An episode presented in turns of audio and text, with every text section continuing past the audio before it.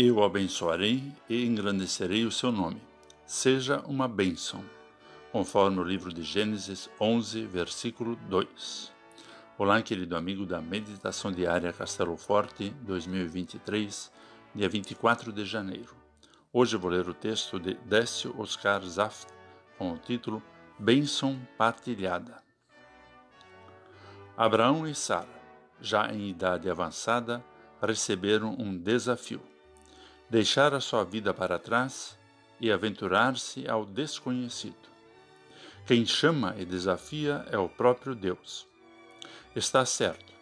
Muitos vão dizer, eles nem tinham descendência. Logo, era fácil largar tudo. Mas seria esse o único empecilho?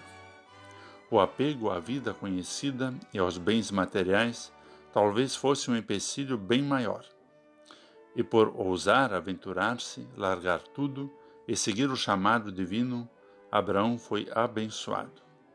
Ele é chamado de pai da fé, pois ouviu o chamado, confiou e obedeceu. E muitos foram as bênçãos recebidas por Abraão. Também nós somos abençoados. Ou temos alguma dúvida disso? Já fomos ajudados por Deus e por inúmeras pessoas. O sentimento de gratidão deveria florescer naturalmente ao sermos abençoados. Isso faz bem, traz paz e satisfação interior, resgata nossa confiança e nos faz perceber que não estamos sós.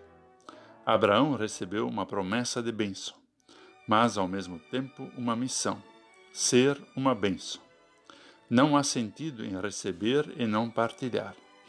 As bênçãos divinas precisam ser partilhadas, pois esta é a vontade divina. Seja uma bênção. Não precisamos largar tudo para sermos transmissores de bênção.